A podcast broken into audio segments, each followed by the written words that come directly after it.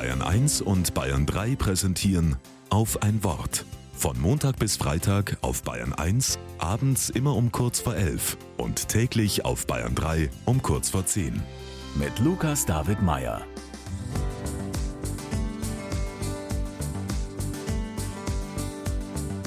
Bzzz, oh Mann.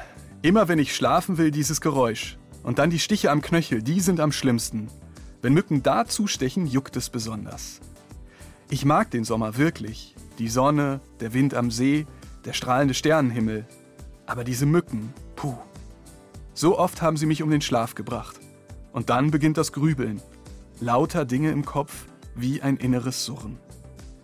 Es gibt Dinge, die helfen. Mückenkerzen, Stecker, Spray. Aber das beste Hilfsmittel habe ich als Kind erlebt. Damals habe ich in Paraguay gelebt, in einer Kleinstadt im Urwald. Und im Hochsommer gab es besonders viele Mücken. Dann haben meine Eltern ein weißes Netz über mein Bett gehängt. An der Decke ein Haken, das Netz breitete sich über meinem ganzen Bett aus. Netz ist vielleicht noch zu wenig gesagt.